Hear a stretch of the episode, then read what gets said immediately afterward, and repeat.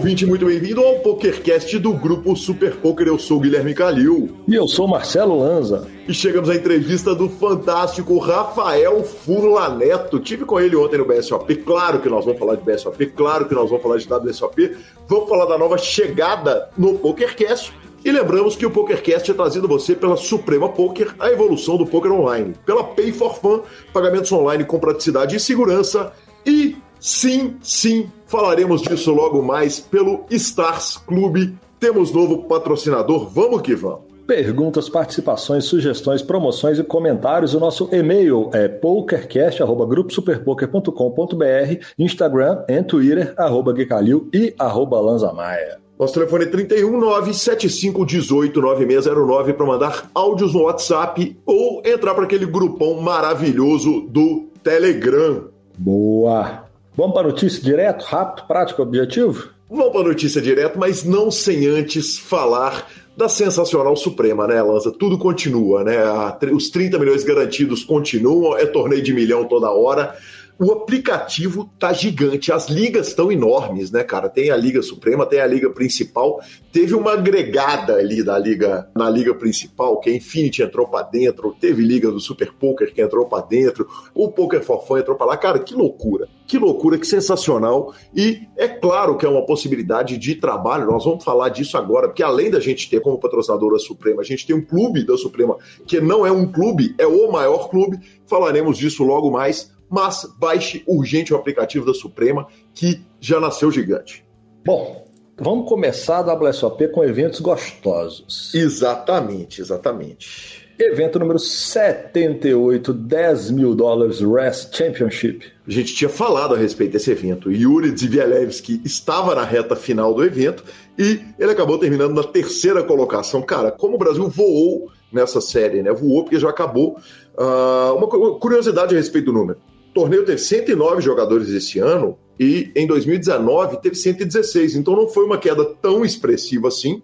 O grande campeão foi o Benny Glazer, que veio do Reino Unido, levou 274 mil e ele já tinha arrumado uma nota na série. Vale dizer que tivemos na reta final também Eric Seidel e Filipinho Phil Helmut. Evento número 79 1979 dólares Poker Hall of Fame Bounty No Limit Holding Freeze Out. Exatamente, Lazinha. Tivemos dois braceletes na reta final. Falando um pouquinho a respeito do torneio, é o seguinte: os jogadores que eliminaram o povo do Hall da Fama, os jogadores do Hall da Fama, ganharam um bounty correspondente ao ano que o jogador entrou no Hall da Fama. Então, por exemplo, para pegar o exemplo que a própria WSOP citou, se você derrubasse o Doyle Bronson, que ano que ele entrou no Hall da Fama? 1988. Então, Isso. você ganhava 1988 dólares. Uh, legal demais, né? A sacada é muito boa, né, Lazinha? Ah, divertido, né? É divertido. Tudo, tudo que sai um pouquinho da, da, da, caixinha é bom demais, né? Bom demais. 468 jogadores. Grande campeão foi o jogador de Viena, da Áustria, Ole Chemion levou 172 mil dólares. Vale dizer que o brasileiro que mora em Portugal, Giovanni Torre, ficou na quarta colocação, levou 74 mil dólares. E na nona colocação tivemos sensacional, Éder Murata levou 12.565 dólares. Evento número 80, 3 mil dólares, Six-Handed Pot Limit Omaha. 496 jogadores teve esse torneio. Grande campeão foi o Robert Cohen, do Reino Unido. Aliás, heads up de Reino Unido contra Reino Unido.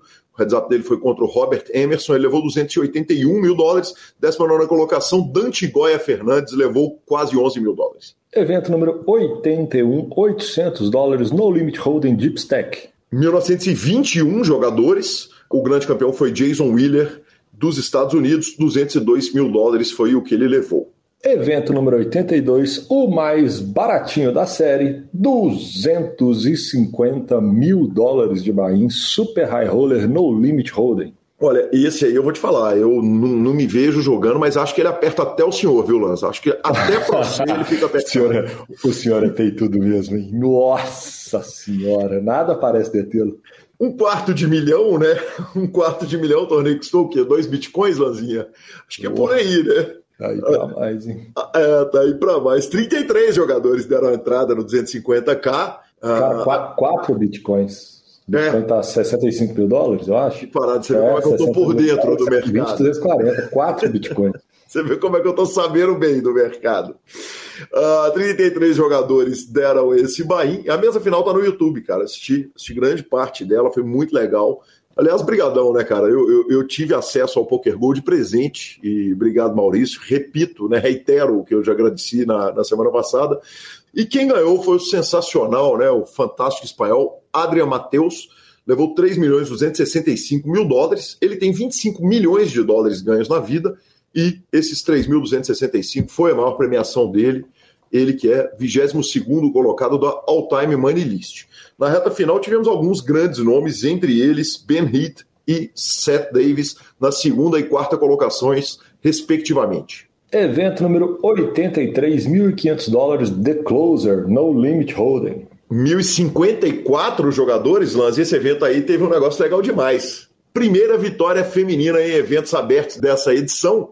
Logo no The Closer, né, o evento de fechamento, não é o último evento da série, mas a Leon Margets, a gente teve o prazer de narrá-la aqui, de comentar com ela aqui naquele evento do 888 no Shopping Cidade Jardim, e a espanhola levou 376.850 dólares numa mesa final que teve duas mulheres, norte-americana Cherish Andrews também fez reta final, 75 mil dólares foi a premiação aproximada dela, que demais, né, cara? Sensacional, sensacional. Vale dizer o seguinte: primeiro bracelete em evento aberto, né? O evento feminino naturalmente foi vencido por uma mulher.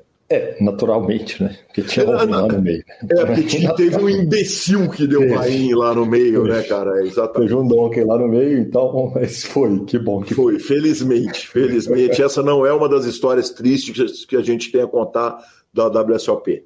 Evento número 84, 50 mil dólares, High Roller, Pot Limit Omaha. 85 jogadores e terceiro bracelete do homem. Uh, certamente nós da mídia não estávamos torcendo para ele. Quem ganhou foi Jeremy Ausmus, norte-americano, levou 1 milhão 189 mil dólares arredondados. Mas olha esse three-handed. É, como torcer para ele nesse three-handed, né? É, como não, não querer o HU? Quem torce para a notícia não pode torcer para o Jeremy Osmos ganhar o torneio, ainda que seja um jogador reconhecido com três braceletes, sendo que na segunda colocação tivemos ele, Phil Helmut, 734, 735 mil dólares arredondados, e Daniel Negrano do Canadá, 519 mil, 520 mil dólares arredondados. Então, parabéns ao Jeremy, mas você decepcionou muita gente, senhor. Se azedou forte, se azedou, azedou a farra. Tá louco. Evento número 85, 50 mil dólares, High Roller No Limit Holding. 113 entradas. Quem ganhou foi o Mikita Badziakulski, lá da Bielorrússia, numa mesa final que teve Renlin, Daniel Negrano, Jason Kuhn, Stephen Chidwick, Alim Zirovic, João Vieira, Ryan Lang, quer dizer, todos nomes que toda hora são citados aqui no PokerCast. Uh, o Mikita ganhou o primeiro bracelete dele. Eu voltei lá para ver se a informação estava correta porque ele tem 30 milhões de dólares ganhos ao longo da vida dele, da carreira, em torneios ao vivo. Décimo segundo da All-Time Money List, e de fato ele não tinha nenhum bracelete. Até agora, finalmente ganhou o seu. Anota lá. E pelas minhas contas, que correm grandes riscos de estar errada, porque elas estão no chutômetro, Negriano chegou, chegou em casa, viu? Chegou em casa. Como assim? Depois de, uá, depois de dar buy de 100 mil dólares, 50 mil dólares, 25 mil dólares, 10 mil dólares, 10 mil dólares, 10 mil dólares, em dois torneios de 50 mil, ele arrumou um por 2 milhões. É verdade, é verdade. Que homem. Tem grande, grande chance de conseguir ficar even aí se no apagar das luzes, viu? É, exatamente, exatamente. É, deve ter ficado, né, Lanzinha? Deve, deve ter ficado. Arrumou um ponto, é, um ponto e, dois, e ele não esconde isso, ponto, né? Então não. A, gente não, a gente não viu a notícia, mas se ele ainda não tweetou isso, ele vai tweetar. Verdade. Evento número 86 mil dólares, Super Turbo No Limit Holding. É, esse aí a gente só não gosta mais porque ele não é freeze out, né?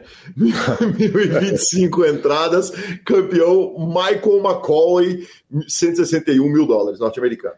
E tome-lhe outra pedrada. Evento número 87, 100 mil dólares, High Roller No Limit Holding. A gente acha que os caras chegam quebrados no final da série, a turma tá metendo bala, né? 53 jogadores deram entrada nesse torneio de 100k. O campeão foi o australiano, o Michael Adamo, levou quase 2 milhões de dólares, dá para arredondar, 1 milhão 951 aqui, 58, tá? dá para arredondar tranquilamente. Terceira colocação ficou com o Sam Soverell. Evento número 88, 5 mil dólares, 8-handed, no limit holding. Exatamente, para fechar o da WSOP apagar as luzes, 492 entradas. O último bracelete foi para a Bulgária, o Boris Kolev levou 511 mil dólares, Lanzinha. A gente corta reto pro jogador do ano, né, cara? Corta e, reto. E o jogador do ano também, né? A gente falou a respeito de Phil Helmut em segunda colocação e Daniel Negrano na terceira colocação. Lá no começo da série a gente falou muito do Josh Aria, né? Que ganhou braceletes em décadas diferentes, ganhou dois braceletes na série, fez 11 mesas finais, quer dizer, o cara brilhou. É, ele acabou ficando com o prêmio de jogador do ano, 4.194 pontos.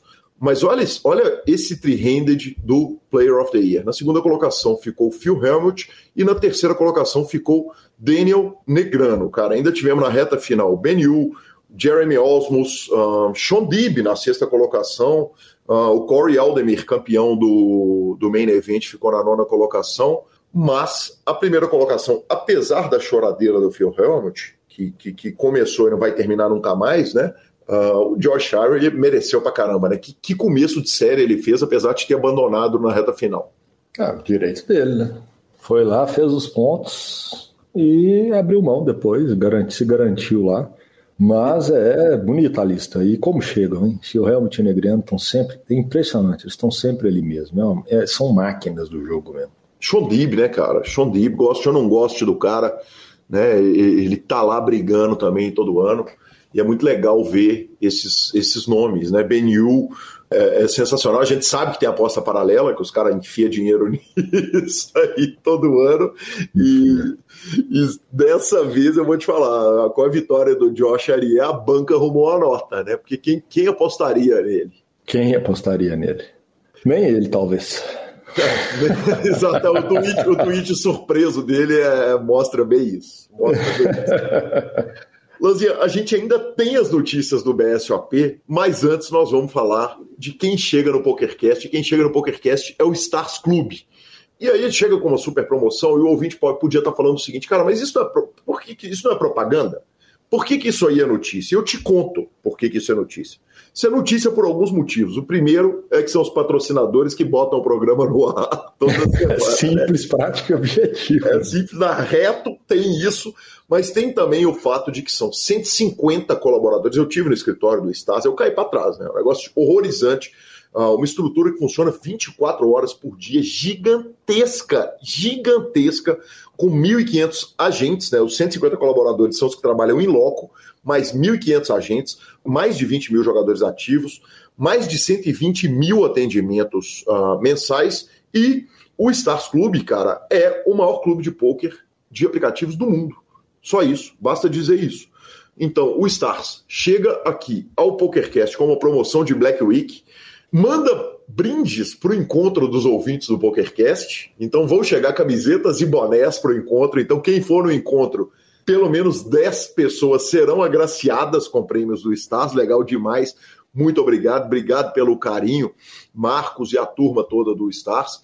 E tem bônus de 10% para primeiro depósito. E, além disso, quem depositar durante a Black Week vai concorrer a três prêmios que são gigantescos. Primeiro prêmio, AirPod da Apple. Cara, eu precisava de um desse, hein? um power bank, uma caneca térmica Stanley, sou fã, tem a mim, sou fã, um moletom do Stars, uma camiseta e um boné. Segundo prêmio, um power bank, uma caneca Stanley, moletom do Stars, camisa do Stars e boné do Stars. E o terceiro prêmio, moletom, camisa e boné. Então basta você baixar o aplicativo da Suprema, fazer aquele depósito maravilhoso no Stars e concorrer a esses prêmios fantásticos. Além disso, você vai estar ajudando o PokerCast. Nos avise quando você entrar para o clube porque sim, nós vamos ter um grupaço no Telegram do Stars e vai ter free roll toda semana. Hashtag falei, Marcelo Lanza. É disso que o povo gosta. Bônus. Especialmente os nossos. Bônus, free roll, free roll e prêmios. E brinde, exatamente. É por isso que está nas notícias também. É, exatamente, cara. Maravilhoso, maravilhoso. Obrigado, Lanza. Eu sei que você é parte do Stars, né? parte dessa, dessa corporação que é esse clube e é uma honra te receber aqui como patrocinador do PokerCast. Nada mais justo, estamos sempre junto, meu patrão. Vamos que vamos. E começou. E vai... É, e começou. E a gente vai direto para a nossa última notícia. Começou o maior torneio do Hemisfério Sul, dos maiores torneios do mundo. Gigantesco, monstruoso, maravilhoso. Eu já arrisco a dizer que começou o maior do maior torneio de todos os tempos. Exatamente, exatamente. É o maior do maior, porque pela quantidade de gente que estava no primeiro dia, pela quantidade de pessoas e atletas da mente que se encontraram no salão, eu acho que ele já vai ser o maior de todos, antes de começar.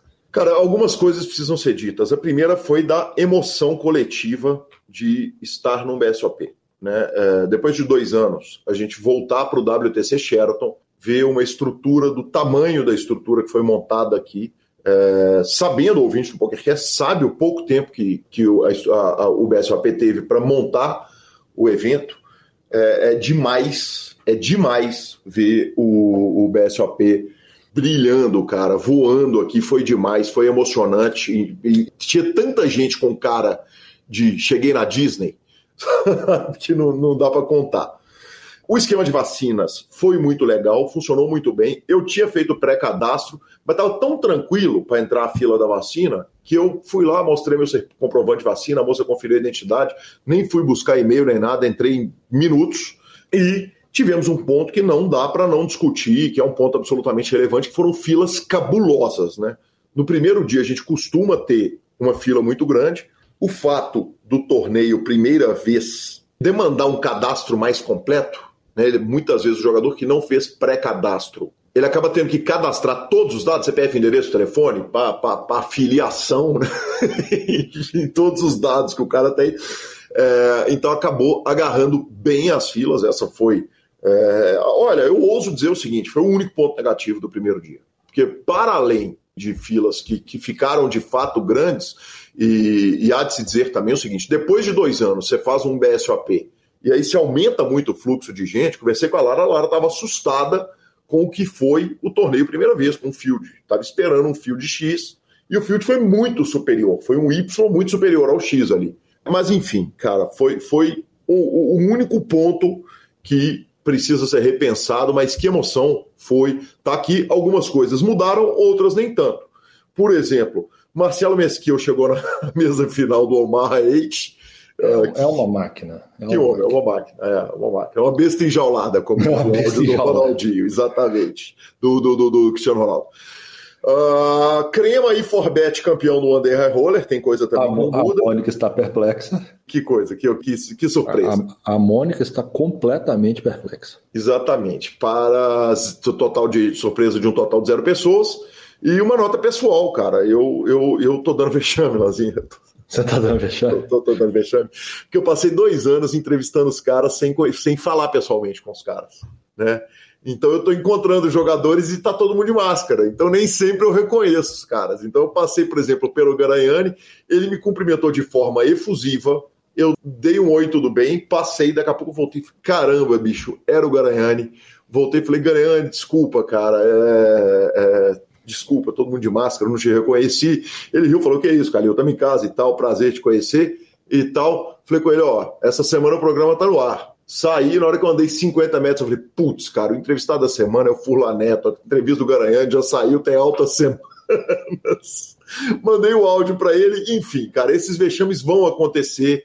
Uh, vamos todos nos desculpar, estamos todos de máscara, é outro mundo, né? É outro mundo. É outro mundo. Mas o senhor está aí metendo ala, né? Narrações e narrações. Exatamente, Lanza. Serão quatro transmissões, né? Dia 27, no sábado, a gente vai fazer a transmissão do evento gigante que, que é o, o Super High Roller, o High Roller gigantaço. Depois, dia 28, ah, eu, os eventos de Holden, quem vai transmitir comigo é ninguém menos que Caio Brás. Que homem sensacional. É, ah, no dia 28, eu transmito com o Thiago Paulo, o evento de PLO. E depois, nos dias 3 e dia 5, a gente vai transmitir Main Event. Então, fique ligado no YouTube do Super Poker. Vai sair também na Twitch, enfim, todas as redes. E vão ser transmissões muito especiais. Boa. Bora para entrevista? Não sem antes falar da Pay for Fun, cara. A Pay for Fun é a sua carteira digital e processadora de pagamentos. São mais de 200 sites, você já sabe. PokerStars 888, America's Card Room, Bodog, enfim. Todo mundo opera com a Pay for Fun. A Pay for Fun é demais A carteira virtual é maravilhosa, inclusive estou indo de novo naquele escritório maravilhoso da Pay for Fun e a tendência é que a gente grave alguma coisinha com o Rodrigo Garrido aqui, né, cara? Que homem, não vou perder a chance de ver o amigo Santista. Ué, então ficamos com a palavra dele, então, ué. Aí sim, aí sim. Olá, ouvinte, olá, Gui. Essa semana nós vamos falar do cartão pré-pago da Pay for Fun. Para ter o cartão, não tem nenhuma consulta e não precisa de nome limpo no Serasa. E também não tem anuidade. E não tem fatura no final do mês. A bandeira é Mastercard. É isso aí, pessoal. Até semana que vem. Não se esqueça de abrir pelo link. É verdade. Exatamente. Cria sua conta pelo link. link. Vamos que vamos. Vamos que vamos e ficamos com a entrevista de Rafael Furla Neto, o gigante.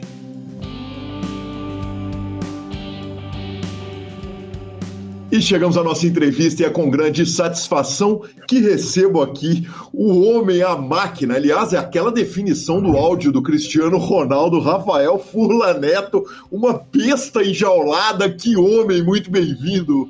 Boa tarde, Calil. Muito obrigado pelo convite. É um prazer. Sempre acompanho aí os podcasts que sensacional. Rafa, que cor, que parada, cara. Todo dia. Como é que é esse negócio de ser capa do Super Poker todo dia?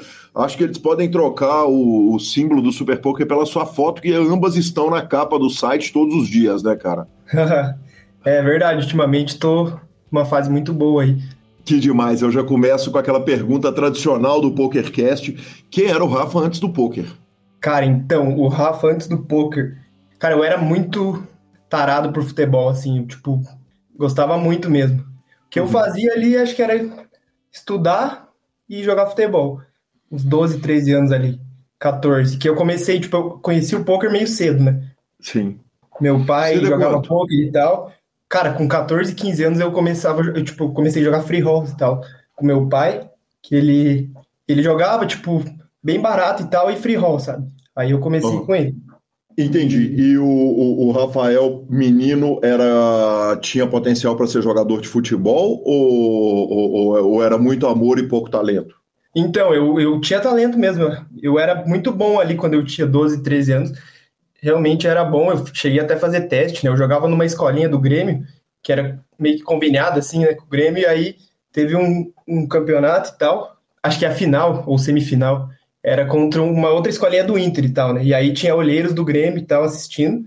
E eu fui muito bem nesse jogo, fiz dois gols e acabaram me chamando, eu e dois amigos, para ir fazer um teste, né? Aí a gente foi para lá, ficamos uma semana e aí não gostaram, mandaram a gente embora. Daí ali que acho que meio que acabou um pouco a paixão assim pelo futebol, sabe? Me conta um negócio, para quem que você torce? Sou São Paulino. Perfeito. E onde você mora? Eu moro em Cascavel, Paraná. Perfeito. As, as escolinhas do Grêmio e do Inter, elas estavam em Cascavel, no Paraná? Não, aqui até em Cascavel até tinha uma na época, mas eu não morava aqui, né? Me mudei para cá com acho que 16 anos, 15, 16. Eu morava em Santo Antônio do Sudoeste, que é no Paraná também, onde meu pai mora, né? E uhum. aí é lá que eu jogava nessa escolinha. Entendi. E me conta um negócio. Aí com 14 anos você tá brincando nos free rolls e, e, o seu pai tá tranquilo? Porque nós vamos chegar no menino Rafael, no, no jovem Rafael, largando a faculdade e indo pro jogo. Sim. Mas nesse, é, meio, nesse meio tempo era problema zero lá na infância? Então, eu jogava mais com ele, né? Junto com ele, tipo, free rolls ali no Everest Poker, que ele jogava na época, Tower Torneios e tal. E eu jogava bem pouco, né? Então, hum. foi, tipo, só meio que eu conhecia, aprendi a jogar ali, mas não era uma coisa, tipo, sempre, né? Mais com ele. Entendi. E, e, você já ajudava a tomar decisão? Quer dizer, você já tinha uma percepção para o jogo, já tentava entender o jogo? Ou até então parecia ser um jogo de azar que o pai joga e, e, e você É, tá naquele momento eu não, não cheguei a pensar que eu poderia levar como uma profissão um tempo depois, assim, né? Para mim era tipo um jogo de baralho, eu não tinha muita noção, assim. Você gostava de jogos de baralho na infância? Ah, eu jogava com meu avô, sempre joguei canastra com meu, meus avós. E poker mesmo, acho truco também jogava, mas acho que um pouco mais velho isso. Entendi. Era mais do futebol mesmo. Entendi. E aí, quer dizer, você tá lá jogando futebol, achando que talvez pudesse virar como jogador de futebol, vai para a escolinha, costuma ser o destino da maioria, né, cara? O cara vê, vê a possibilidade do talento, leva para a escolinha, manda o jogador embora, e a grande verdade é que o futebol é um esporte em que a grande maioria não vira, né, Rafael? É. O... É muito difícil, né? Sim. A, a, a, decepção naquele momento já foi o seguinte: larguei futebol e, e desencanei? Foi. Ah, na hora. Tipo, uhum. a gente foi para lá para ficar um mês, né? Os caras falaram que queria ver a gente jogar um mês e tal. E só que eu era bem, eu era atacante, né? E eu era bem fraco, pequeno e tal. Não era o perfil, é, tipo. Só que eu, eu queria, né? Era meu sonho e, e aí foi igual eu falei. A gente ficou uma semana só lá e mandaram nós três embora.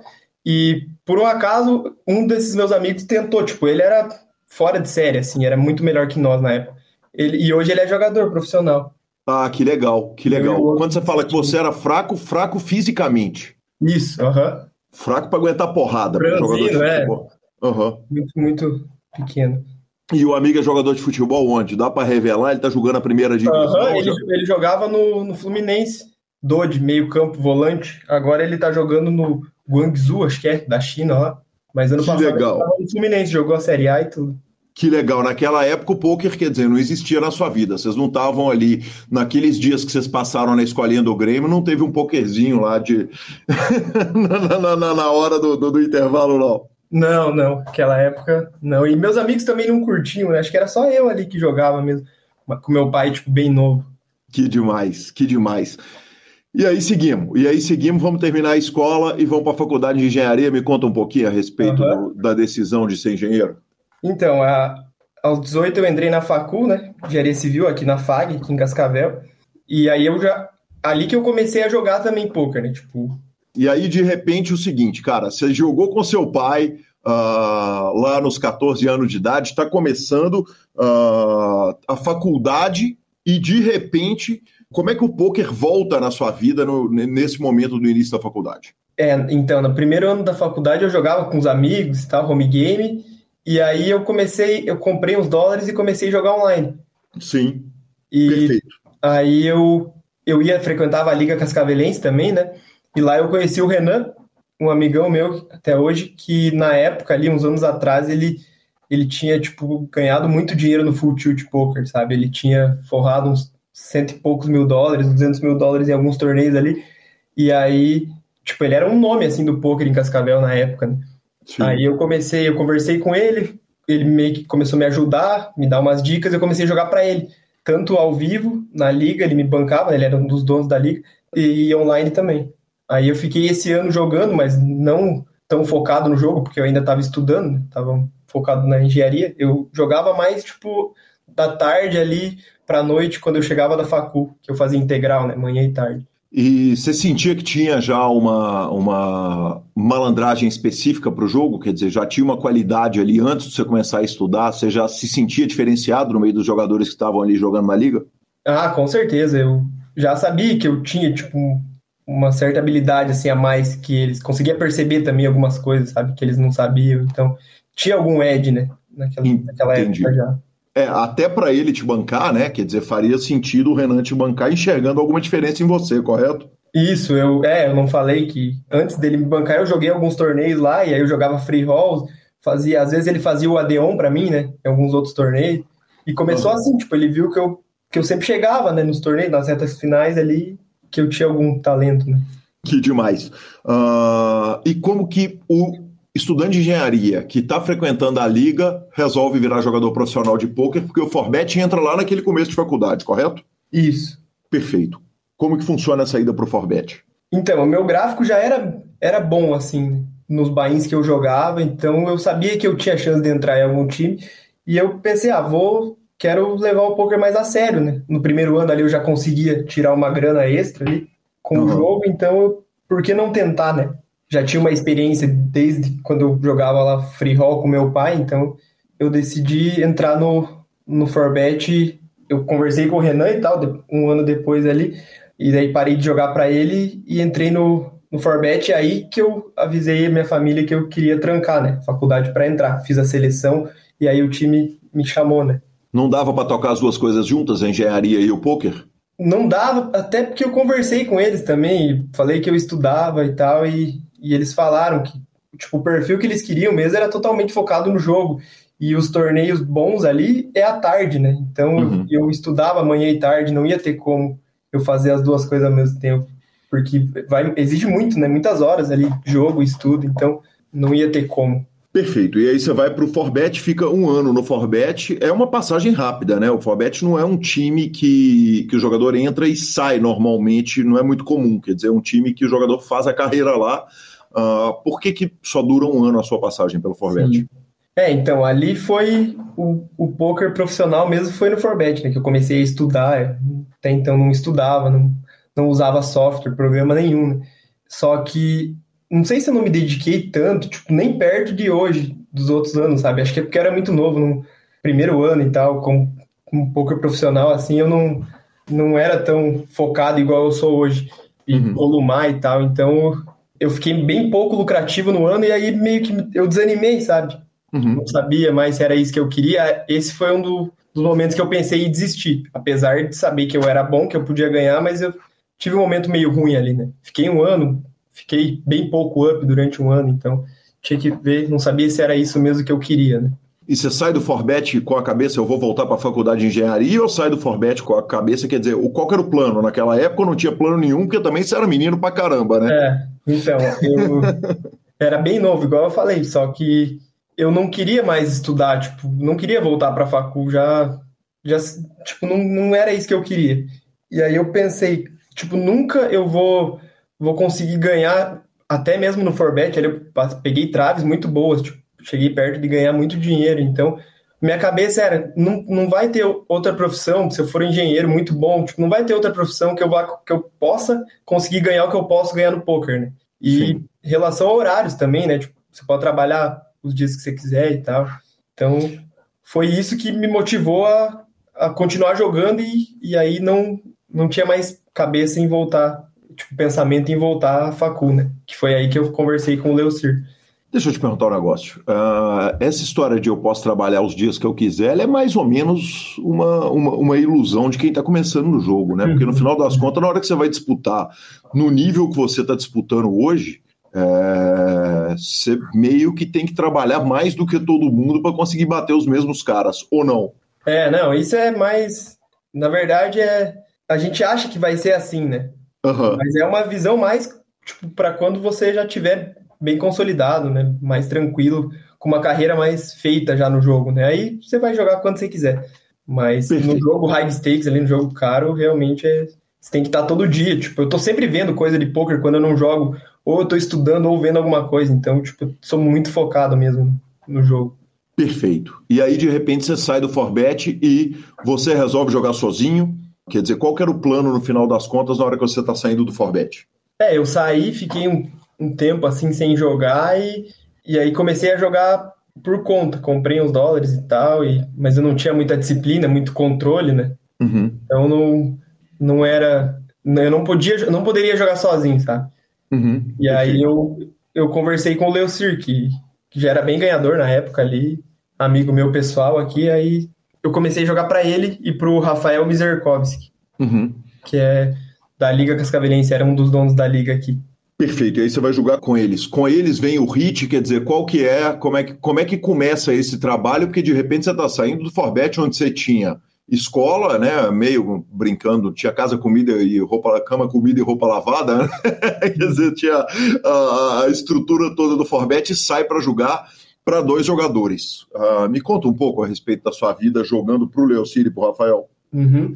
É, foi mais por eu ser bem amigo deles, tipo, uma coisa mais próxima ali. Então, a hora que eu precisasse de alguma coisa, era mais fácil para falar com eles. Uhum. Eu sempre estava trocando é, ideias assim, com o Leocir sobre mãos, tipo, discutindo mãos, revisando. Então, foi mais para estar tá mais perto, sabe? Tipo, para discutir assim sobre jogo. Às vezes, se eu tivesse num momento ruim para conversar com ele e tal. Então, foi mais Perfeito. essa ideia.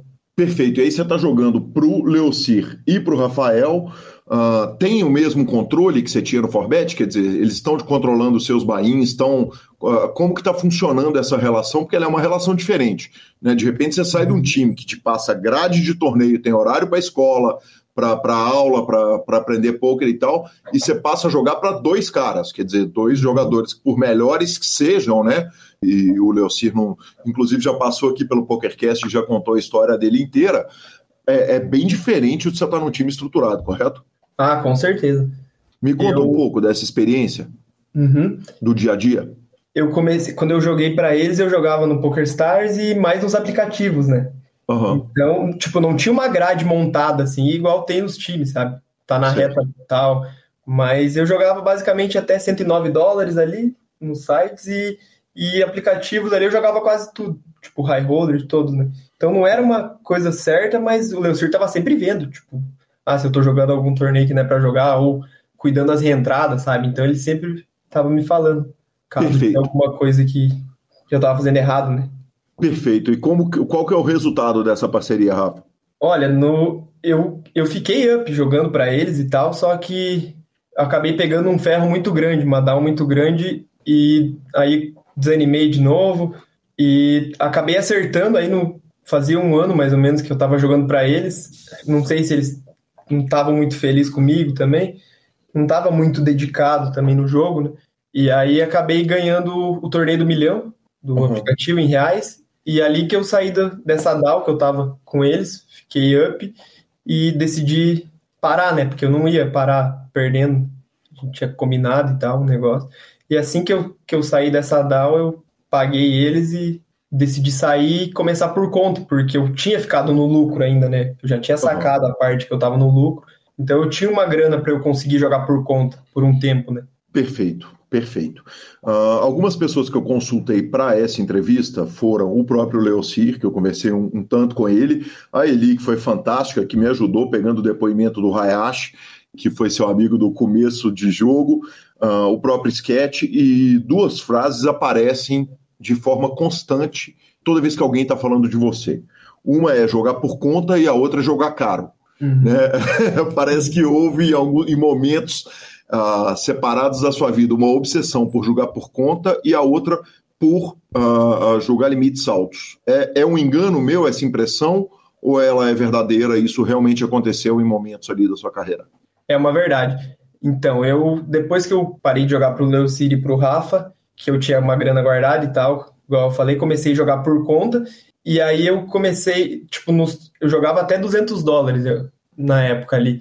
E por um acaso eu cravei um W Cup, que era 215 dólares, tipo, uhum. o mais caro que eu jogava, e um outro de 109. Então foi ali que, tipo, eu tive um hit grande, foi o meu maior hit da carreira, né, no momento.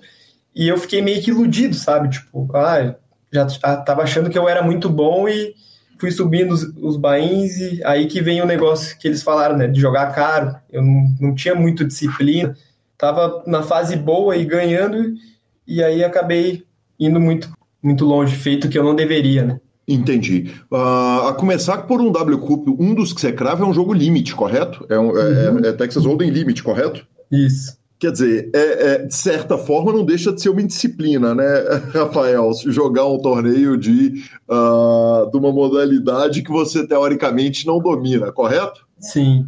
Foi e... mais pelo, pelo troféu e tal, né? Por ser uma série que aí eu entrei, mas eu não sabia absolutamente nada sobre o jogo. Tipo, uhum. Nada mesmo. Entendi. E aí, de repente, quer dizer, você, você crava um poucos dias depois, você crava o outro, é, você está fazendo as duas coisas, correto? Jogando por conta e jogando caro.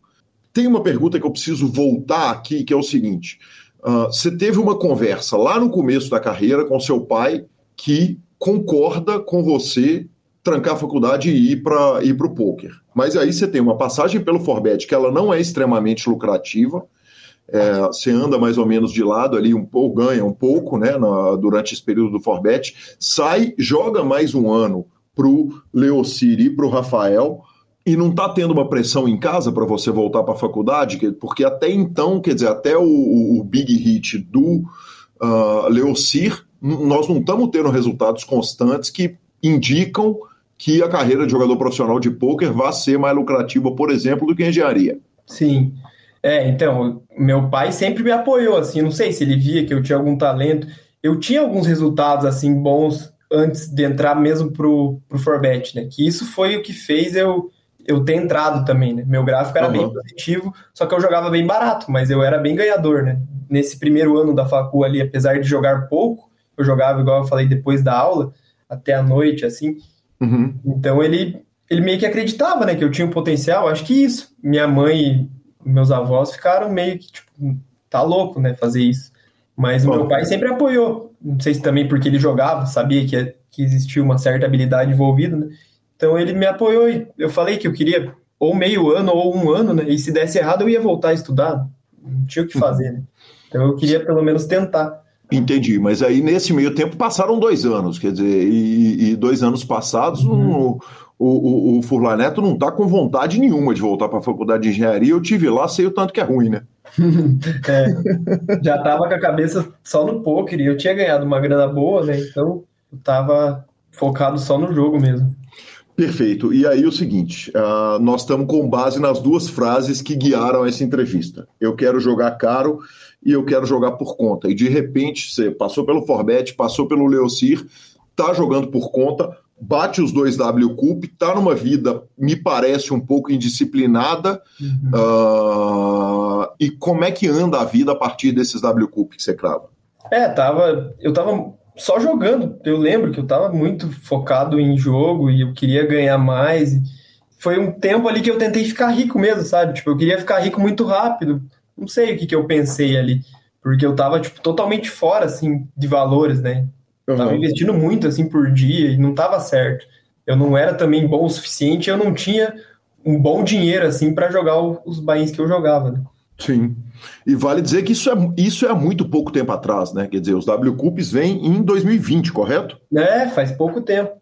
E aí vem um buraco, e é nesse momento que. E aí eu venho para uma pergunta do nosso querido Alan, que é, é, é jornalista do Super Poker. Nesse momento que o Furlaneto resolve voltar para os times? Foi, foi. Perfeito. Eu, eu, passei um momento tipo, muito difícil, assim, depois que eu teve essas forras aí nos W Cups e tal, eu acho que fiquei um, um tempinho ali sem jogar, e quando eu voltei, eu já tava jogando, tipo, querendo jogar, ao, dando tiros, né, em alguns torneios mais caros, e aí que começou a dar tudo errado, por uns 4, 5 meses, sabe? Uhum. E aí eu falei, o que, que eu vou fazer agora? Tipo, eu não vou perder mais dinheiro nesse jogo, sabe? Foi isso que eu falei. E eu não quero jogar barato também. Tipo, é que eu, eu joguei um tempo ali muito caro e, e, ganhei até em alguns torneios, tipo, que não eram tão caros ali, mas 109, 200, que eu falei, não, não tem por que eu jogar mais barato que isso. Só que uhum. ao mesmo tempo eu não, não teria dinheiro para conseguir ficar um ano perdendo, né, jogando até esse valor. Então, eu tinha que abrir mão de alguma coisa, tipo, ou dar minha porcentagem para um time, ou, sei lá, ter muita disciplina e jogar muito barato mesmo, que é o que eu não tinha, né? E eu sabia que eu não ia conseguir. Então a decisão foi entrar para o time, jogar, tentar jogar um pouco mais caro e estar tá estudando diariamente, né? Perfeito. A gente está falando o seguinte: os, os braceletes vêm em, no final de 2020, agora a gente está no final de 2021. Uhum. Uh, durante esse vale, durante esse buraco que você passou, uh, sem jogar para time, jogando caro e, e, e, passando por uma downswing, deu para salvar alguma coisa ou, ou, ou, foi colapso total da, da construção até então? Não, deu, deu para salvar. Eu chegou um momento que eu falei, minha cabeça, eu tava vendo que minha cabeça tipo não tava boa, sabe? Eu não tava talvez jogando bem mesmo por estar tá afetado de ter perdido tanto dinheiro, que na verdade não era tanto dinheiro, mas o buy que eu tava jogando era muito caro, então eu não tava não tava numa DAO tão grande comparado ao valor que eu tava jogando, né? Só uhum. que em reais isso era muito dinheiro, então eu guardei um pouco e falei, vou, vou começar do zero, vou entrar para um time e esquecer o que eu ganhei, o que eu perdi, nova vida, né? Perfeito, perfeito. Rafa, aí uh, o, o Sketch me conta uma história, que é a seguinte: ele tenta te buscar para o Forbet. Na hora que você vai voltar para os times, uh, ele falou o seguinte: cara, eu busquei, eu tentei buscar o, o Rafael, Uh, indiquei para ele o time do Éder Campana, que era um time uhum. que jogava um average, average buy ali de por volta de 30 dólares e tal. E essa é uma das vezes que aparentemente uh, a impressão que o Sketch tinha era o seguinte: o Rafael queria jogar caro. E, uhum. e o Sketch brincou o seguinte: eu vejo o Rafael cravando, cara, eu fico feliz pra caramba e torço pra ele e quero que ele ganhe pra caramba, mas eu olho para ele e falo, porra, ele podia estar tá aqui no Forbet, uhum. tendo é. jogado comigo. É, é, e, e, ele estava me contando que isso era uma impressão que ele tinha. E a gente sabe qual que foi o destino final, quer dizer, no final das contas, você não vai parar no Forbet, você vai parar no Step jogando para o Leocir. Me uhum. conta, por favor, qual que é o processo de decisão, quer, quer dizer, o que que te faz ir para uh, jogar com o Leocir ao invés de voltar para o Forbet, de onde você já tinha passado também e tinha saído, quer dizer, os dois meio que fazem parte da sua construção de história ali no poker. Sim. Então, eu estava pensando em conversar com o Leocir, mas eu não tinha deixado nada certo, né? Antes de mesmo de falar com o pessoal do Forbet. Então, eu não uhum. tinha visto ainda com ele. E aí eu conversei com, com o Éder e com o Vitor Rangel, acho que era, Sim. na época ali, e eles falaram que eu, tipo, eles queriam que eu jogasse no Forbet e tal, mas eu ia entrar jogando até tal Bahia, sabe? Não ia poder jogar o que eu queria e tal. E eles falaram para mim, cara, se você quer jogar caro, se vai por conta, tenta um tempo, sabe? Eles meio que me incentivaram a continuar por conta. Uhum. Se eu quisesse mesmo jogar caro, porque não era o plano do Forbet, né? Eu ia entrar jogando um pouco mais barato. Uhum. E aí eu, eu não sabia muito o que fazer, mas eu não queria jogar tão barato, né? Uhum. Porque eu sabia que eu era vencedor até tal bainha ali, não teria por que eu jogar tão barato. E aí que eu pensei em falar com o Leocir, porque ele já é meu amigo, então ele sabe, né? Tanto que eu já ganhei, ele sabe. Bainha que eu bato ali, talvez possa jogar um pouco mais caro e pro que eu, pro que eu precisar também, né? Vou ter ele aqui, mora aqui na minha cidade, então fica muito mais fácil as coisas. Né? Aí decidi falar com ele. Perfeito, me conta um negócio. Você falou, ele sabia que eu era vencedor até tal Bahia. O problema então era só de bankroll. Quer dizer, Isso. não havia um problema técnico. Você, você, você continua hoje olhando uh, para aquela época, para aquele momento, e falando o seguinte: eu batia o Bahia, eu talvez só não fosse aguentar porque eu não tinha bankroll para isso. É isso? É isso. Não, eu, eu acho tipo, até 200 dólares ali eu batia. Mas uhum. aconteceu de eu ter jogado um pouco acima e perdido, né? Só que uhum. no Forbet eu ia entrar jogando menos ainda, entendeu? Sim. E acho que até 109, não sei, no máximo. E com o Leocir ele tinha falado para eu jogar até 250, que eu começaria no Pro ali e tal, no Step, jogando até 250 dólares. E eu achei bom, a gente conversou, fizemos o deal e tal. Achei uhum. muito bom os termos, tudo, e, e acabamos fechando. Perfeito. Vamos falar do step daqui a pouquinho, mas vamos voltar um pouquinho aqui no momento que você joga sozinho, que você joga para o Leocir e para o Rafael, o, Devasta. Uh, tem um momento ali no, na sua carreira que você está mixando o jogo entre jogar nos grandes sites e jogar nos aplicativos. Né? A gente sabe uhum. o que, que foi o jogo de aplicativo Uh, no Brasil, o próprio PokerCast hoje é patrocinado por um aplicativo, são patrocinados pela Suprema no momento que essa entrevista está indo para o ar. E o jogo de aplicativo era um sonho, né? Ali naquele começo, até hoje continua sendo, correto? Sim. Me conta um negócio, Rafael. É, é, as grandes forras que vêm no aplicativo, a começar pela que te tira do buraco com o Leocir para te permitir jogar sozinho e tal. Fazia sentido estar tá jogando os grandes torneios, estar tá jogando no, no, nos jogos em dólar, ou era mais uma questão de ego, eu quero bater, eu quero estar no W Cup, eu quero estar tá jogando em dólar? Quer dizer, o que que te fazia não focar completamente nos aplicativos, onde o dinheiro me parece ser mais fácil, e se eu tiver enganado, por favor, me, me corrija. Uhum. Não, é isso mesmo.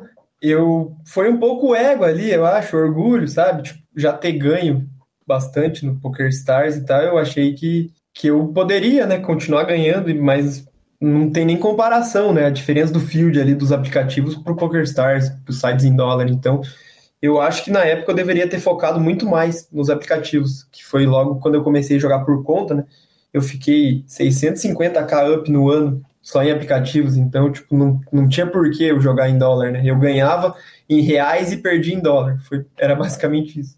Agora você está numa posição que você está em top 30 do mundo, batendo o field constantemente, o field do PokerStars, o field da GG, nos maiores torneios de poker do mundo. Uh, tecnicamente, se você tivesse largado e focado só em aplicativo, seria um problemaço? Quer dizer, você acha que você ia estar no ponto da sua carreira que você está? Eu acho que não. Uhum. Com certeza não. É, de um ano meio, dois anos para cá, eu evolui muito o jogo, tipo, estudei muito, e é, é um jogo totalmente diferente. Até meus amigos brincam, eles falam, cara, você não ganha mais, tipo, meses atrás, aí eu joguei alguns torneios em aplicativo e tal, e eu só perdi, sabe? Daí eles brincam comigo e falam, cara, você, agora que você aprendeu a jogar poker, você tá jogando muito bem, daí você tá jogando com os caras ruins e tá perdendo, e tá ganhando no site com os caras bons. é bem assim. Eu pensei, faz sentido, né? É, eu, eu, eu, não sei, eu realmente eu não sei. Você pode me responder, sendo o 29 colocado do mundo, é. eu não faço ideia. Mas eu imagino que se você pegar os aplicativos para jogar nos aplicativos hoje, você vai matar o field. Muito rapidamente você vai entender o field e vai trucidar a turma. É, talvez sim, mas é um jogo totalmente diferente, sabe? é muito uhum. diferente, que tem muito recreativo, então já não sei também, mas na teoria sim, né? Porque uhum. quanto mais fácil, né? Então, field mais fácil, mas é muito melhor, né? Perfeito. E aí, de repente, você volta para o step e você volta matando, quer dizer, na hora que você entra jogando com a folga de bankroll infinito, que um time teoricamente tem, te proporciona, uhum. e podendo jogar torneios de até 250, você já volta matando? Então, no, as primeiras duas, três semanas eu tava, sei lá, uns 20k no ferro, já desesperado. Não desesperado, eu tava, tipo, pensando, pô, comecei aqui jogando até 300 dólares, virei de bainha ali, cento e pouco, 200 e tô só perdendo, né? Aí o Grigo me chamou, a gente conversou no primeiro mês ali, vamos revisar teu jogo, vamos ver o que, que tá acontecendo e tal, né? Eu falei, cara, tá dando tudo errado, tipo, eu não conseguia ganhar um par de reais numa reta, sabe? A win, aquela coisa, fase ruim, né? Uhum. Tava, tava rodando muito mal e achava que meu jogo tava bom. Aí nós estudamos, tô estudando até hoje, né? Tipo, diariamente com o time, mas foi depois desse dessa primeira estudo ali com o Grigo, né? Nas primeiras duas, três semanas que, que eu revi meu jogo e começou as coisas a dar certo, melhorei muito também, né? Minha cabeça, tipo, totalmente mudou, né? Jogando para time agora. E o que, que o Grigoletti identificou? É que realmente era uma down swing? Eu tava passando por uma down mesmo. E alguns spots. Eu tava jogando meio que errado algum, alguns spots assim, mas não era uma coisa que. para estar tá perdendo tanto dinheiro, sabe? Eu realmente tava uhum. levando muito azar. Uhum. E dá para ver agora que eu tô numa upswing, né? Tipo, meses aí ganhando e não desistam do jogo, né? Que... E meses ganhando que, como eu brinquei, né, cara, dá para trocar o, logo do Super Poker pela sua cara, porque todo dia tem duas coisas que estão garantidas que vão estar na cara do Super Poker, né, na capa. a cara do Fula Neto e o, o logo do Super Poker. Impressionante, né, cara? Que fase. É, isso vem, vem, vem também de jogar torneios caros, que eu jogo torneios com pouco field, né? É, field pequenos, então é, eu volumo bastante, acaba, acaba chegando, né? Field pequeno e bastante volume, se fizer o certo, vai, vai dar bom. Me conta um negócio, você estava falando a respeito da sua cabeça, do seu psicológico, é, que naquele momento que o Grigo te pega, você está passando por uma down swing, tá, obviamente tem questionamentos ali a respeito do jogo, e por outro lado, você disse ali atrás que você não tilta, que você é um cara pouco propenso a tilt, uh, ou falou comigo em conversa prévia, e, e me conta um pouco do psicológico, porque no nível que você está jogando, nos bains que você está jogando, se o psicológico não tiver bem equilibrado, a chance de desastre é enorme, né? Ah, com certeza. Já tiltei muito, já fui muito, muito tiltado, mas depois que eu comecei a jogar caro e tal, eu, e começar a entender, comecei a entender mais, né, sobre a natureza do jogo, melhorou bastante. Uhum. Perfeito. Me conta um negócio. Uh, existe limite de buy no time? Hoje, quem, como que vocês definem e desenham sua grade? É, eu jogo os, basicamente os torneios ali que eu da reta 13, né? Tô na reta 13, então posso jogar o que eu quiser e que estão dentro dessa reta, né? Rafael, me conta um negócio. Uh, você falou a respeito da grade 13, da reta 13. Eu vou te precisar de uma tecla SAP para isso. O que, que significa a reta 13? é, tem a reta 1 até a 13, né? No caso, eu eu jogo até eu jogo na reta 13, então eu posso jogar todos os torneios que tem na 13 e nas outras para baixo. É basicamente a, até. A 13 é a mais alta do time? Eu acho que deve, eu devo ser um dos que joga mais caro uhum, no momento ali do time. Entendi, mas existe uma reta 14, uma reta 15 ou não? Existe, aham. Uhum. Perfeito. Rafael, e aí o seguinte: é, hoje você está jogando a reta 13, na 29 colocação do mundo, né, que é a sua colocação mais alta uh, dentro do Pocket Fives, 12 jogador do Brasil, e, e ser 12 jogador do Brasil significa muito, né? É, basicamente, ser 12 do Brasil significa ser trigésimo do mundo, tamanho é a representatividade do Brasil no, no Pocket Fives. Ou seja, você está com um potencial enorme jogando nos sites é, grandes e você não olha de vez em quando para os aplicativos e vê o dinheiro que está jorrando lá dos torneios de milhão, por exemplo, agora nesse momento que a gente está com uma estreia de aplicativo novo e fica pensando no dinheiro que você está deixando de ganhar, que você podia estar tá ganhando lá nos apps, não? Ah, agora eu não penso mais nisso. Tipo, tô mais focado ali nos sites que o, que o time joga mesmo, né? Uhum. Mais em dólar mesmo e esqueci um pouco os aplicativos. Estou mais focado no GG ali, no Natural 8, né? Poker Stars e e você olha o Pocket Fives toda hora? Quer dizer, na hora que você olha que você está beirando o top 10 Brasil, tá no top 30 do mundo, de repente você vai olhando para aquilo e pensando que dia que você vai estar tá no, no top 10 Brasil, no número 1 do. do, do, do enfim. Ah, é, você mira esses rankings? Com certeza. Agora que eu vi que eu tô muito bem ali, tipo, 12 do Brasil, pô, muito, muito feliz, né? Porque os brasileiros hoje, muitos aí estão entre os melhores do mundo, né? Acho que o Brasil é o melhor país, eu acho um dos sim, melhores sim. Né, do poker. Sim, não, sem, sem, dúvida nenhuma. Hoje, é, 30% é, do top 100 do, do Pocket Fives é brasileiro. Você olha esses rankings, você acompanha o dia a dia dele, você vai olhar sempre a sua colocação ou é uma coisa que você. Eu acompanho, não faz muito tempo, mas eu comecei a acompanhar diariamente, assim. E, e Rafael, me conta um negócio. Você teve uma terceira colocação de quer dizer, uma trave gigantesca para um bracelete. Uh, segundo o Random Mob, uh, essa terceira colocação, quer dizer, um belíssimo prêmio, 84.534 dólares no 500 No Limit Holding, agora em agosto Isso. desse ano, Big 500. Mas, queira ou não queira, uma terceira colocação no evento de bracelete que muda a história de um jogador puxar um bracelete a essa altura da vida, especialmente tão jovem feito você é, né? Quer dizer, seria sensacional puxar um bracelete, tem alguma frustração ou é paz total e bota 84 mil para dentro e estamos em casa? Não, olha, nesse dia, para falar a verdade, eu não, eu só fiquei feliz, sabe? Tipo, nenhum momento eu, eu fiquei triste, porque eu acredito que as coisas têm a, a hora para acontecer, sabe? Então, talvez, tipo, foi muito merecido o Net ter ganho, tá muito tempo aí jogando, jogador muito bom, e foi meu big hit ainda, né, de terceiro, então é só agradecer mesmo. Que sensacional. Que sensacional. Uma coisa que o Hayashi comentou lá na, no áudio que ele mandou para mim, contando a respeito da sua história, é que você cravou no começo da sua carreira um Privilege Free Roll, que é um torneio de milhares de pessoas. Me conta o que, que é Nossa, isso. Verdade. Nossa, isso foi, foi. É, na época que eu jogava os free rolls ali, eu tinha até esquecido de comentar. Cara, eu acho que tinha uns 11 mil players nesse torneio. Onde que foi? Lá, no Poker Stars. Era sem cá privilégio free roll no Poker Stars e, tipo, era free roll, mas você podia dar rebuy, era, sei lá quantos centavos, que era o rebuy e o AD1, sabe? E, e você deu o rebuy e AD1 ou eu entrou? Eu não fiz nem o rebuy e AD1, cara, você acredita? Nem o AD1 eu fiz. Na época, acho que eu não tinha dólar, eu tava jogando, jogava só free ali. E aí você bate 11 mil, joga... você bate 11 mil jogadores para quanto? Não lembro quanto deu, mas foi, acho que uns mil dólares, não foi? É bem pouco, assim, porque era free, né? Me, me conta um negócio, o que, que é mais emocionante? Eu não lembro agora quanto que foi. Me conta um negócio, o que, que é mais emocionante? Puxar um bracelete de W Cup sendo um jogador experiente ou puxar um Privilege Freehold de 11 mil pessoas no começo da carreira? ah, eu acho que se não tivesse puxado esse freehold aí, não, talvez nem teria me animado né, com o jogo, sei lá, a gente não sabe, mas foi importante esse no começo ali. Que demais, que demais. Rafael, e você me contou o seguinte, que teve uma curiosidade agora que você ganhou um pacote para ir a Las Vegas para a WSOP e acabou não podendo ir por causa da Covid, correto?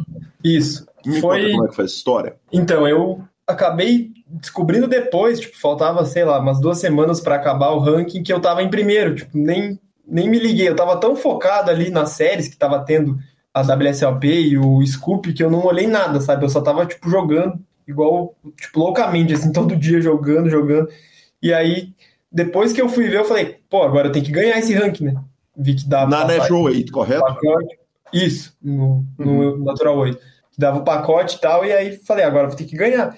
Só que acabou ficando muito em cima, tipo, saiu o resultado e tal, e daí só depois que eu fui atrás, sabe, das coisas, vacina, segunda dose, eu ia ter que fazer daqui um. Acho que eu tinha acabado de fazer a primeira, então, querendo ou não, mesmo que adiantasse um pouco, ia, tipo, demorar ainda, né? porque tem que esperar tanto tempo a vacina, e eu não tenho visto também, né, para ir uhum. para lá, e aí ia ser muito demorado, tipo, ia ficar muito em cima, tem a parada, o negócio da quarentena também, né, ficar lá antes, 15 dias em quarentena antes de ir para Vegas, então ia ficar muito em cima, decidi não ir, sabe, e eles me devolveram o, o dinheiro, me mandaram 5 mil dólares, que era, seria a despesa e alguns torneios lá, né, que estavam incluso no pacote, me mandaram em dólar e eu quero ir ano que vem, aí ver se a pandemia tá mais tranquila e me programar para ir ano que vem.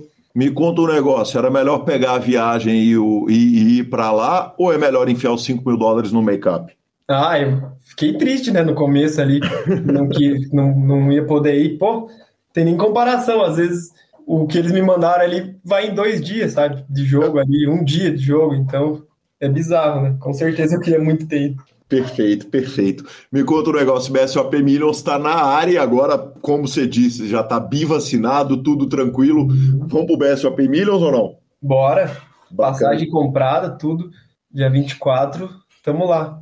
Bacana demais. Por último, eu vou cumprir uma tradição do PokerCast que, no seu caso, é um pouco mais complicada da gente cumprir, que é a explicação dos nicks, né?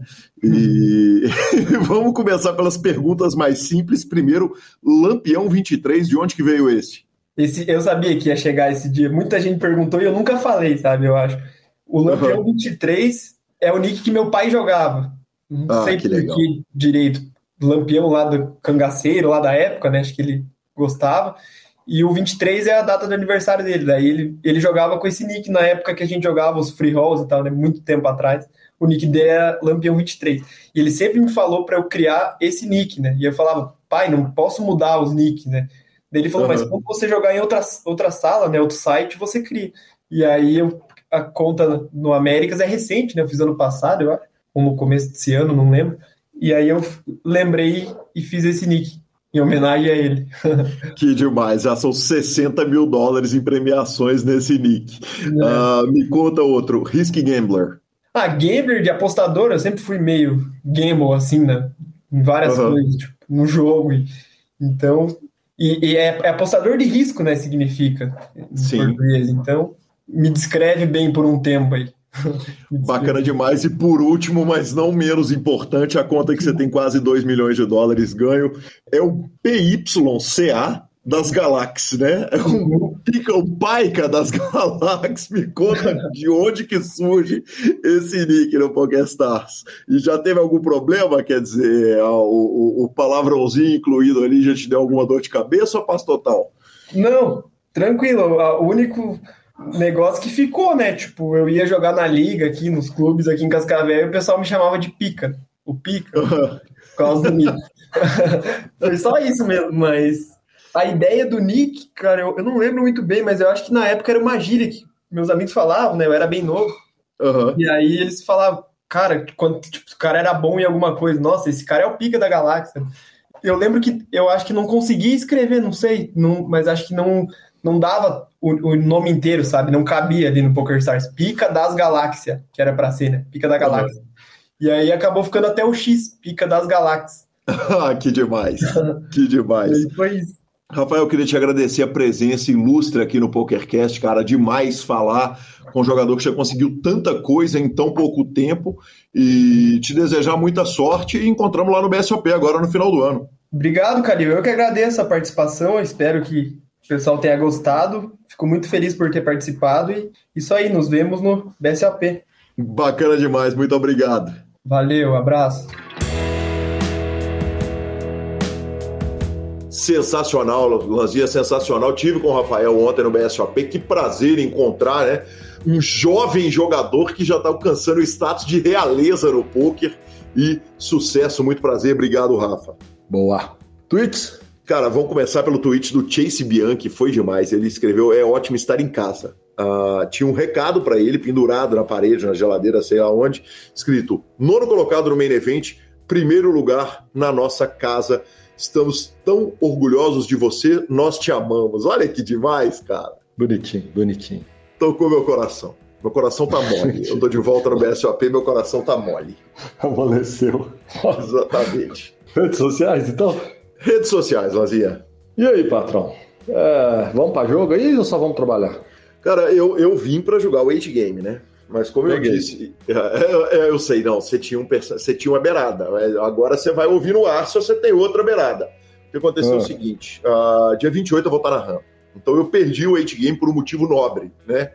Em vez de eu perder o seu dinheiro, eu vou fazer uma transmissão para todo o Brasil. Exatamente. Arrumei, arrumei dinheiro arrumou um dinheiro, mas eu tô aqui com o meu livro do Dylan Lind estudando porque eu tô achando que eu vou jogar o torneio de Horse, que vai acontecer no dia 2 de dezembro. Uh, então, o senhor sabe que a parte sua e do senhor Leonardo Cassado estão à disposição e vamos tentar levar esse troféu para casa. É, a gente sabe que a chance do troféu ela é pequena, mas o que, que, a gente não faz pela falinha? Peguei, então lá, vamos, fazer o quê? Vamos que vamos, vamos que vamos. Já manda o Pix ao longo da semana. vamos, só, vamos só ver o que, que, eles vão me arrumar dia 2, né? Tentar, tentar desviar de todas as reuniões e jogar esse torneio e, quem sabe, trazer a glória para o PokerCast. Boa. Mas recebemos um áudio fantástico, cara. Nosso querido Diego Nunes. Você lembra do Diego Nunes, por acaso? Lázaro? Do Diego Nunes, lembro sim, pô.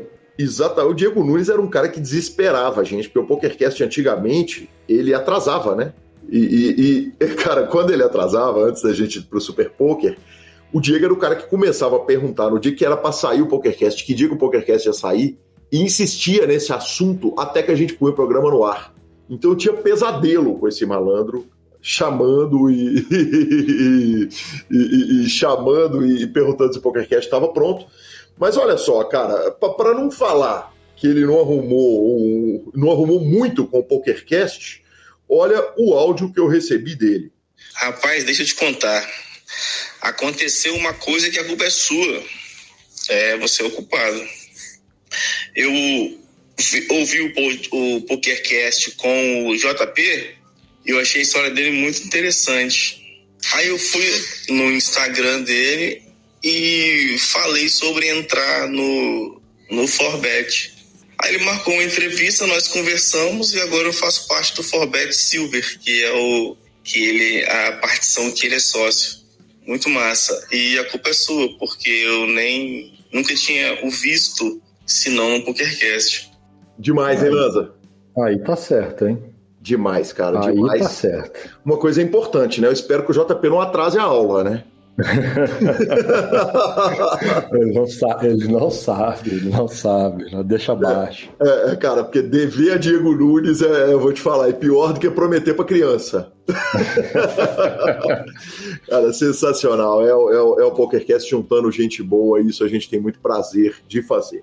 Por falar em gente boa, cara, o querido Lucas Matiota, lá do grupão do Telegram, criou um grupo de estudos de poker. Então, para jogadores que são recreativos, que não estão em times, Uh, o Lucas falou, cara, tô querendo.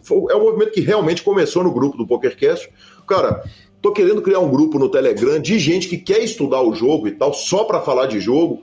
O uh, que, que, cê, que, que vocês acham e tal, não sei o quê. E, e, cara, ele já criou o grupo, a turma já tá lá. Então é um grupo aberto, né? Quem quiser, entre para o Telegram do PokerCast e peça para entrar lá, cara. Sucesso, Lucas. Eu, eu acho tão legal esse tipo de trabalho que é feito com carinho, cara, com é, é, é, com coração que eu estou encantado. Estou encantado, que legal. Sensacional. Vida longa. Vida longa, vida longa. Vamos que vamos. Bora de finalização?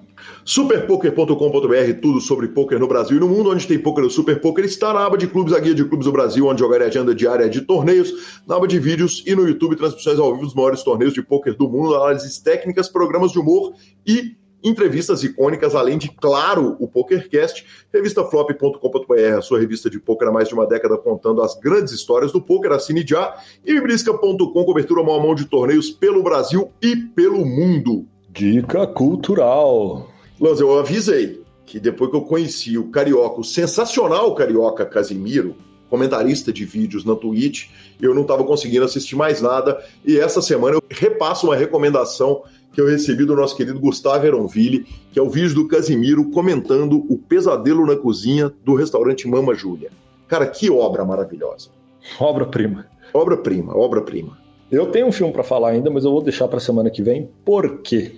Porque ontem, dia 24 do 11, estreou, na verdade foi dia 23 do 11, é verdade. Dia 23 do 11, estreou o sensacional e absoluto Gavião Arqueiro, a mais nova série da Disney Plus.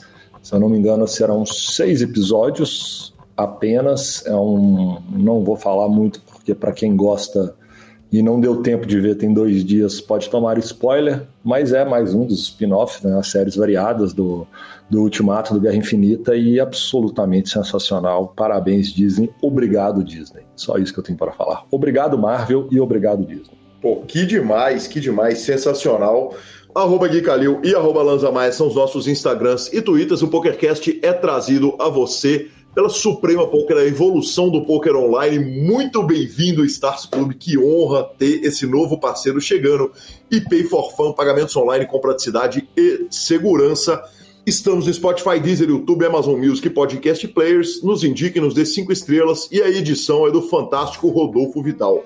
Um grande abraço a todos e até a próxima semana. Valeu.